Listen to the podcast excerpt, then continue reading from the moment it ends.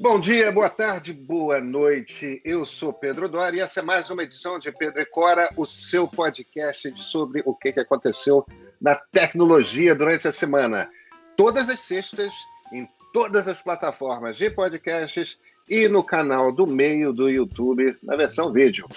Essa semana, nosso assunto principal é Jeff Bezos, fundador da Amazon em 1994, uma das empresas mais espetaculares da história dos negócios nos Estados Unidos. Bezos está deixando o comando, não será mais CEO até o segundo semestre da Amazon. Bora, Rony, o que mais é assunto da gente hoje? Temos um assunto polêmico, porque a China decidiu proibir as crianças de levarem o celular para a escola. Isso está dando um fuzuê, conforme você pode imaginar. Parece que metade dos pais é contra, metade dos pais é a favor.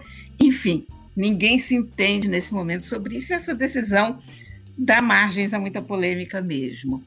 E nós vamos ter também uma entrevista com o Renato Citrini, da Samsung, que vai nos falar sobre a linha S21, que chega agora ao mercado brasileiro. Quer dizer, agora, em algum vago momento desse mês ou do mês que vem, o lançamento é agora, no próximo dia 9.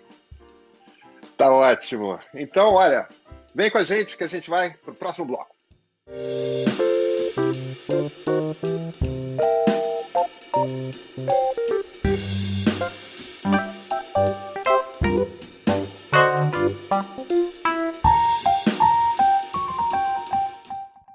Cora Ronen, fundada em 1994, sempre dirigida com o CEO Jeff Bezos, a Amazon vai perder seu fundador, ele vai virar chairman do board. Ou seja, aquela coisa do, do dia a dia mesmo, Bezos não estará mais tomando as decisões diárias de comando da Amazon. Ele já tinha se afastado, a notícia é essa, né? Ele já tinha se afastado um pouco, tinha começado o processo de afastamento, mas aí veio a pandemia. E-commerce explodiu, teve problema de logística, ele voltou full time e agora diz que quer se dedicar a, ao projeto espacial dele, ao negócio espacial. Ele, afinal de contas, o Elon Musk da Tesla está na frente nesse jogo de botar gente no espaço e quer se dedicar à, à, filantropia e, claro, ao Washington Post. Ele é dono do Washington Post, que é um dos dois maiores jornais dos Estados Unidos, né? Tem perda? Mas o que, isso que é acha? o hobby cara? dele, né? É... Eu acho que o Washington Post é quase o hobby do homem na escala, na proporção dos negócios dele. Eu acho que foi, foi uma surpresa essa, a gente nem pode dizer que seja uma saída do Jeff Bezos, né? Porque ele, como chairman of the board, você imagina se ele não vai ter uma presença constante ali na Amazon. Também não esquecer que ele está recém-casado, né? Ele tem uma, uma, uma nova esposa que mudou muito o perfil dele. O Bezos sempre foi uma das pessoas mais discretas do mundo tech, mais nerds, mais low-key, mais visualmente comuns que você pode imaginar, sempre com as mesmas camisetas e calças.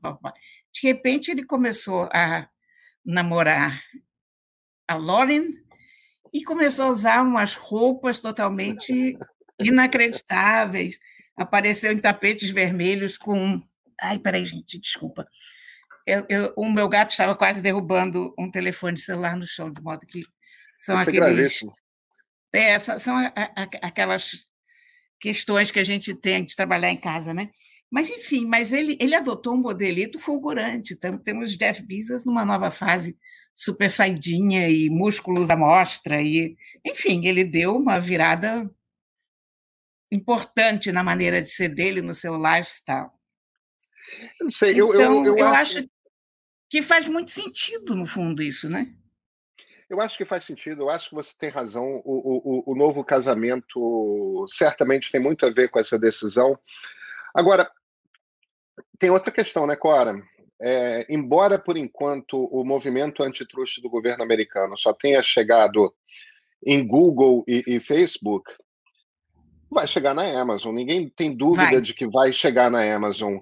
E tem uma vantagem nesse sentido, que é o seguinte: Bezos não vai ser a pessoa chamada a falar no Congresso americano. Bezos não é o sujeito que vai responder pela Amazon perante os tribunais. Quer dizer, tem um tipo de spotlight ali, tem um tipo de ribalta que é muito desgastante para um executivo, para um fundador, né? E a partir do momento que ele sai do dia a dia, me parece que ele escapa disso. Além do mais, eu acho que a história do Bill Gates para essas figuras, esses grandes fundadores de Big Tech, a história do Bill Gates ensina muito. Porque o Gates vinha nos tempos finais dele de Microsoft com uma imagem pessoal extremamente desgastada, porque porque são empresas muito grandes, e no caso da Microsoft teve também um processo antitruste e tal, estava tudo muito difícil. Quer dizer, o, o, o, Gates parecendo cada vez mais aquela figura mais autoritária e tal. Quando ele sai e ele monta junto com a mulher, com a Melinda, a, a Bill and Melinda Gates Foundation e vai se dedicar à filantropia, a imagem dele foi completamente renovada. Eu tenho a impressão um pouco que o Bezos também está fazendo um jogo aí que é ó, construir o grande negócio, vou pular fora, deixar o desgaste para lá e vou, vou cuidar de coisas que as pessoas acham simpáticas, né? Eu acho que você tem toda a razão, é por aí.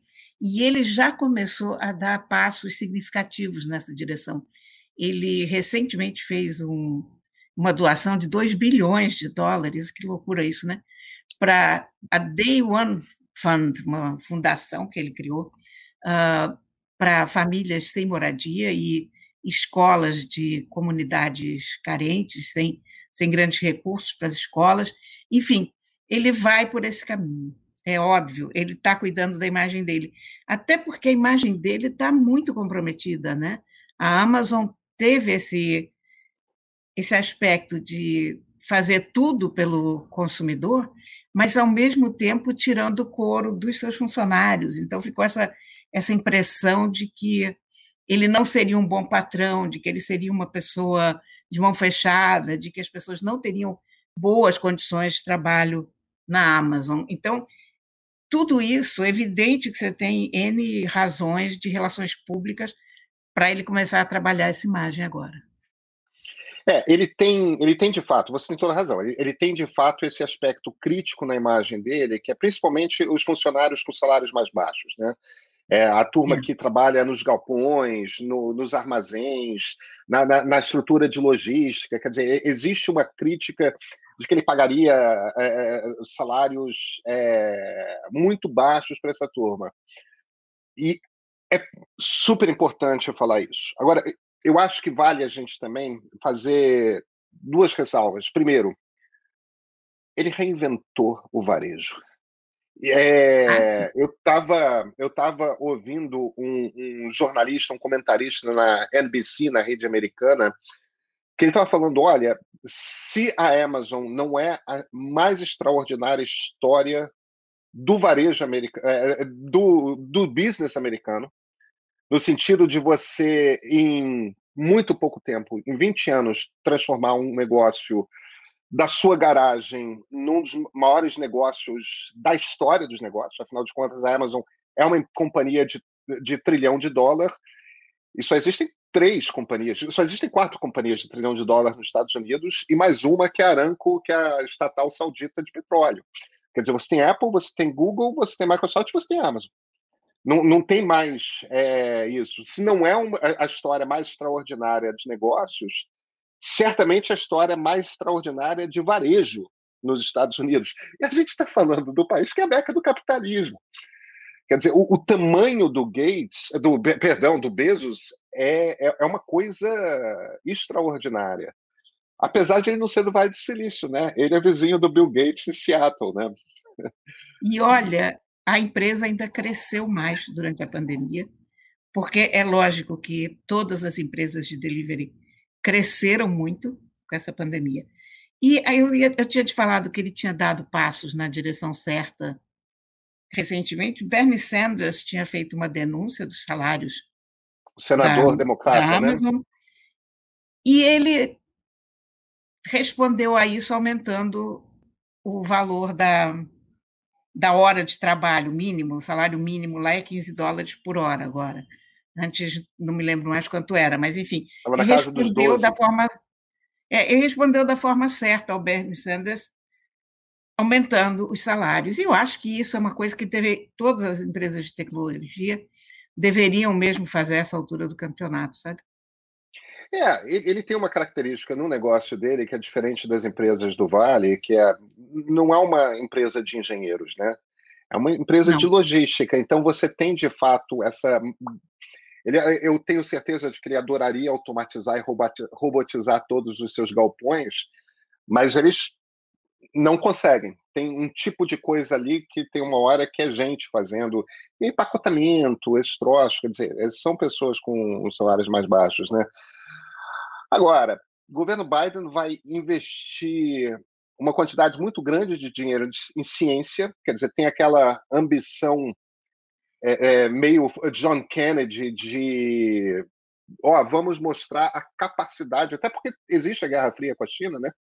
A gente no segundo bloco vai falar um pouco de China, mas nesse cenário dessa Guerra Fria toda concentrada em tecnologia, o, o, o, o governo Biden vai fazer um investimento pesado nesse encontro entre ciência e tecnologia, e o Bezos tem, assim como o Musk, um negócio de, de foguetes, né? de ajudar a NASA, de rumo a Marte, de voltar para a Lua. Tem. Acho que ele vai fazer um, é, uma segunda carreira interessante. Tenho certeza que continuaremos ouvindo falar de Jeff Bezos. Com toda certeza. Vamos para o segundo bloco, Clara? Olha, a gente falou ainda agora na China, e Pedro, você sabe que eu li hoje que a China vai proibir as crianças de usarem smartphone na escola.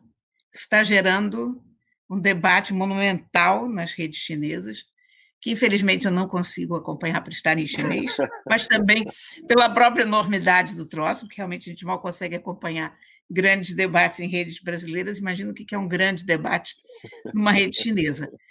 Mas a ideia é que a criançada vai ter que deixar o celular em casa. Em algumas escolas que já se anteciparam a isso, já houve incidentes assim dramáticos de professores pegarem os celulares que as crianças trouxeram escondido e quebrarem na frente de todos os alunos, assim, uma cena de violência explícita. O que, que, você acha de celular na escola? Eu, eu, eu, eu acho que os chineses estão certos, Cora. É, eu tenho eu tenho filho de 9 e de 10.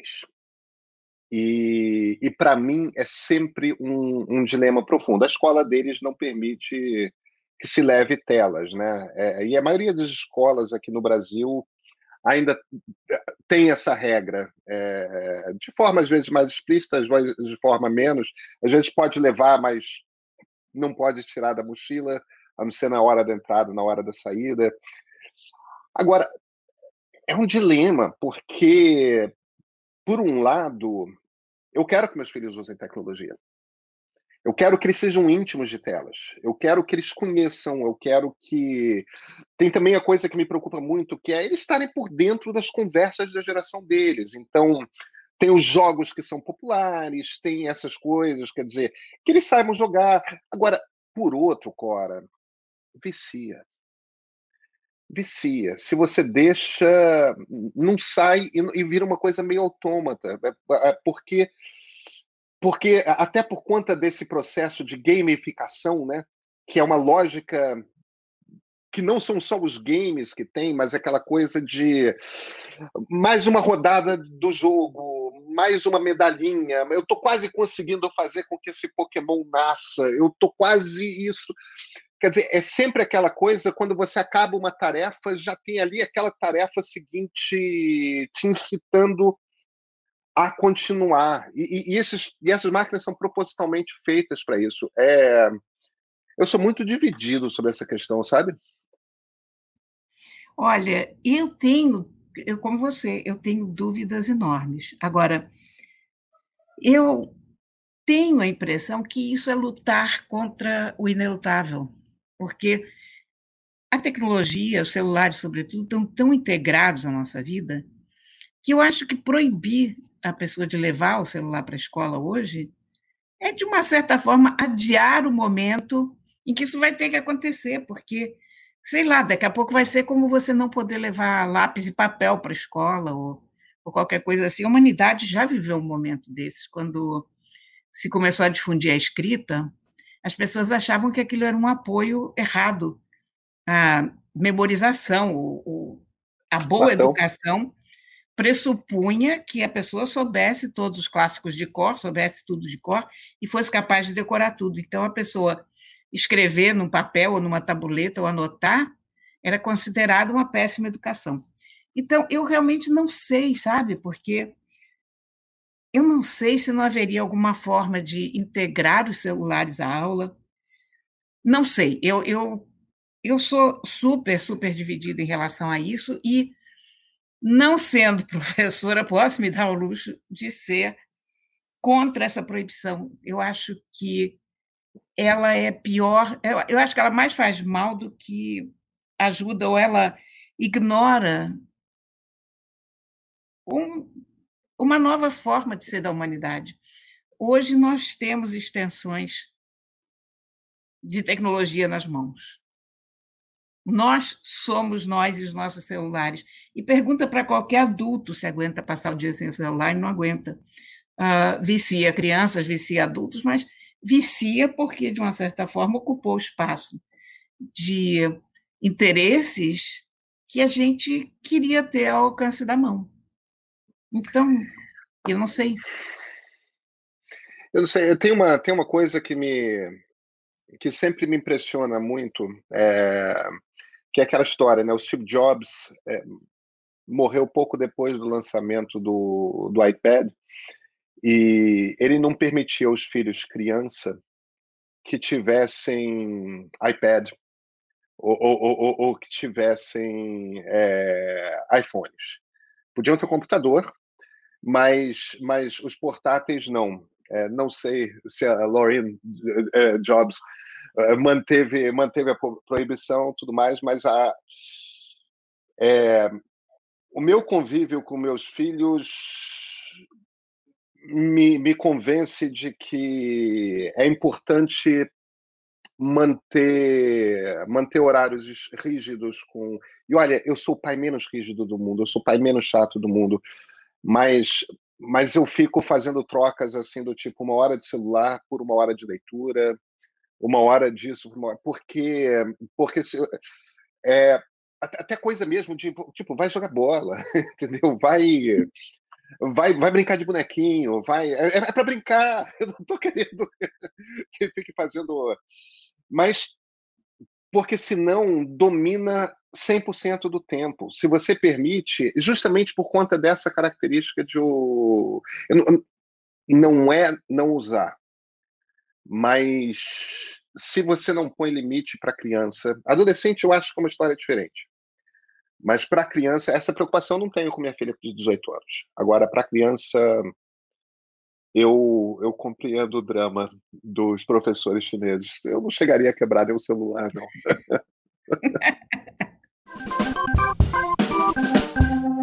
Clara, e com quem que a gente vai conversar agora? Olha, nós vamos conversar com o homem que sabe tudo sobre os novos Galaxies que chegam esse mês, em algum momento futuro, ao Brasil, o Renato Citrini, da Samsung. Ah, ótimo. Então vamos lá. Olá, pessoal, tudo bem? Eu sou o Renato Citrini, eu sou o gerente sênior de produtos de dispositivos móveis da Samsung aqui do Brasil. Né? A gente está uh, eh, no próximo ao lançamento do nosso principal produto aí do semestre, então a gente uh, vai bater esse papo aqui com vocês para falar de inovação, tecnologia e tudo mais que vocês uh, quiserem conhecer. Salve, Citrino. Muito obrigada por aceitar o convite da gente. Mas eu queria começar essa entrevista fazendo uma pergunta até um pouco retrospectiva. Como foi que a pandemia impactou os novos lançamentos da Samsung?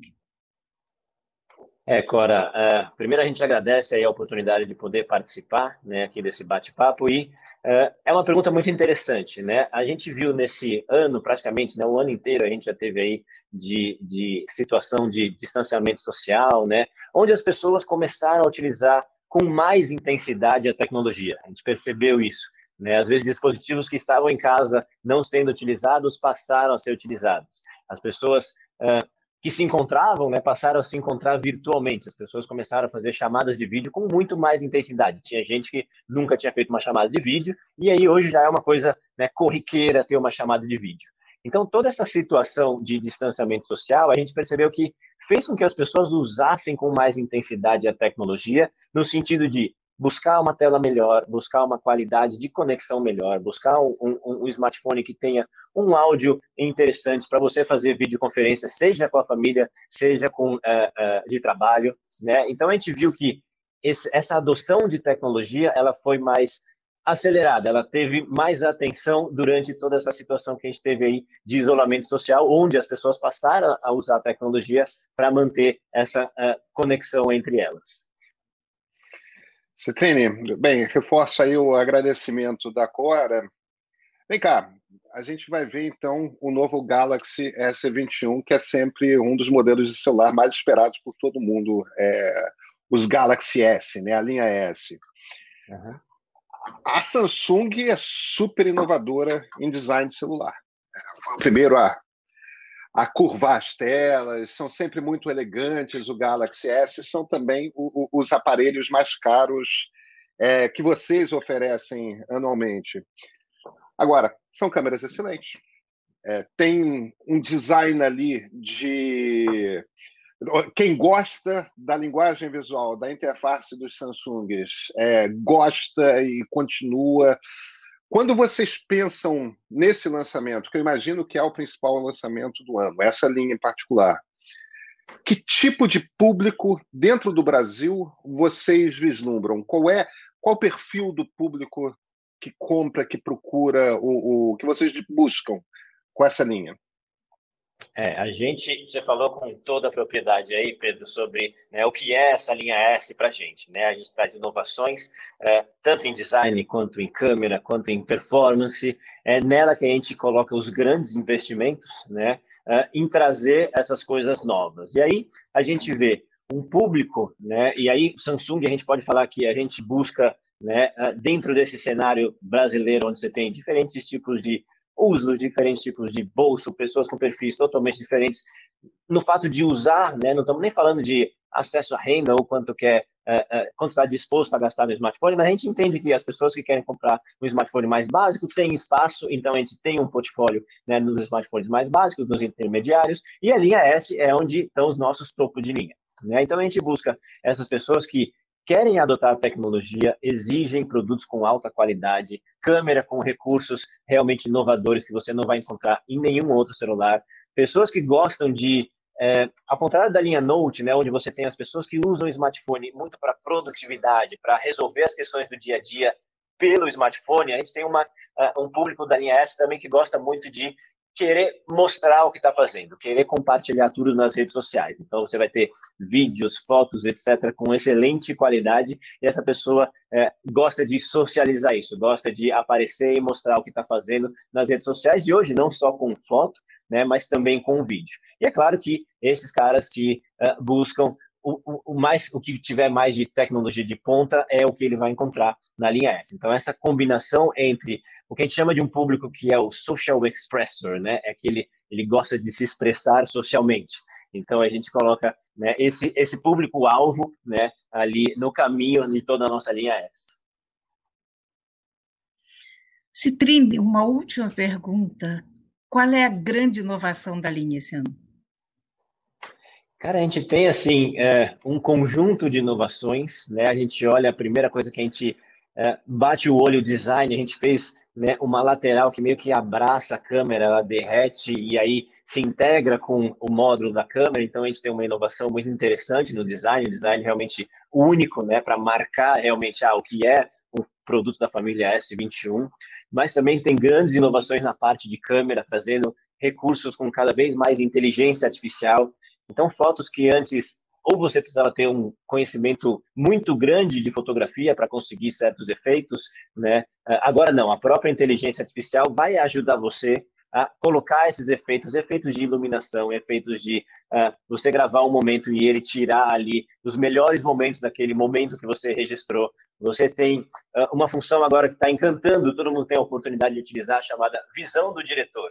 Ele abre todas as câmeras do smartphone e aí você, como se fosse, fosse um diretor de TV, um diretor de cinema, você consegue escolher, ah, eu quero agora a câmera 1, a câmera 2, a câmera 3. Durante a gravação de vídeo, você vai trocando ali, né, clicando nessas miniaturas e seu vídeo vai sendo, né, tendo aqueles cortes com a câmera. Então, uma das grandes inovações que a gente está trazendo na parte de câmera. E dentro de performance, né, a gente está trazendo um novo processador que é ainda melhor né, na performance geral, na performance gráfica e traz o dobro de capacidade de uh, rodar inteligência artificial. Então, a gente vai ver isso cada vez mais presente, mas presente de uma maneira assim que não é uh, tecnologia por tecnologia, é assim, como é que isso beneficia o usuário, como é que isso traz recursos novos diferentes para o usuário, que ele vai lá e clica e tira aquela foto ou tem aquele resultado de vídeo impressionante.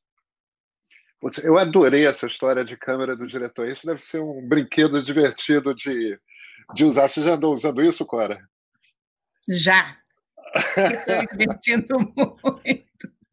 Citrine, eu vou contrabandear. A Cora falou que era a última pergunta, mas eu vou contrabandear uma última. Ah, você, você, Pedro, a gente vai leiloar, enfim, a, o espectro de 5G no Brasil. Não sei se esse ano, talvez esse ano, início do ano que vem, certamente, pelo menos nas grandes cidades, Rio, São Paulo, Brasília, talvez Belo Horizonte, Porto Alegre, a gente vai começar a ter cobertura de 5G. Como é que a Samsung está se preparando para esse early adopter aí que, que quer começar a navegar com o celular no 5G?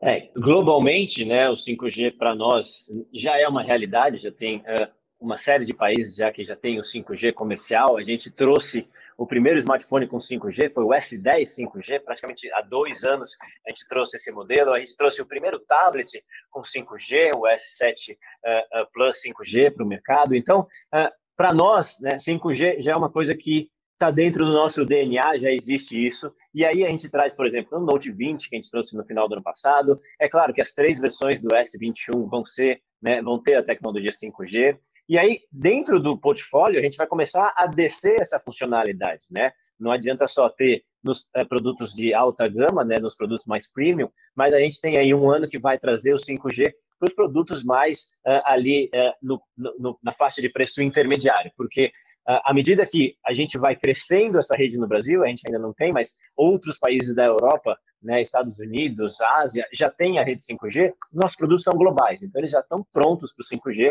a gente traz esses produtos entrando 5G mais cedo ou mais tarde aqui no Brasil, se é no final do primeiro semestre, se é no segundo semestre, a gente já tem esses produtos prontos para rodar em cima da nossa rede 5G. Então, só para ter certeza aqui, quem comprar o, o Galaxy S21 já tem um celular que está pronto para o 5G. Sim, pronto para o 5G que está hoje operando nas frequências do 4G, que é o chamado 5G DSS, né, onde você já tem mais Isso. velocidade. Mas assim, quando tiver já as novas frequências, as frequências vão ser licitadas, esses produtos vão ser compatíveis, todos os S21, todos os Note 20, que também são 5G, também vão ser compatíveis com as novas frequências que vão ser leiloadas aqui no Brasil. Renato Citrini, muito obrigado pela entrevista. Pedro Cora, a gente que agradece e a gente está à disposição aí sempre que vocês precisarem. Forte abraço. Olha, o Citrini destacou um feature na nova linha S21 que vai ser super popular, que é a câmera do diretor. Isso é um troço genial e é uma bola que estava esperando para ser chutada a gol, porque é apenas você, durante uma, de uma filmagem de vídeo, você poder usar todas as câmeras que você dispõe no celular. Tem celular aí com quatro, cinco câmeras, né? Então, por que não usar todas elas? Por que não usar duas ao mesmo tempo, a, a de frente, a de trás? Então, isso, isso vai ser um recurso muito, muito usado. Eu estou certa disso. Agora, eu fiquei fascinado com essa característica, com esse tipo de uso, porque faz todo sentido. E é você poder editar um vídeo ao vivo, né? Como em programas de televisão você faz, né? É, é. grande, grande sacada da Samsung. Tenho certeza de que muito rápido todo mundo vai estar copiando esse recurso, né? Sem dúvida. Pois é.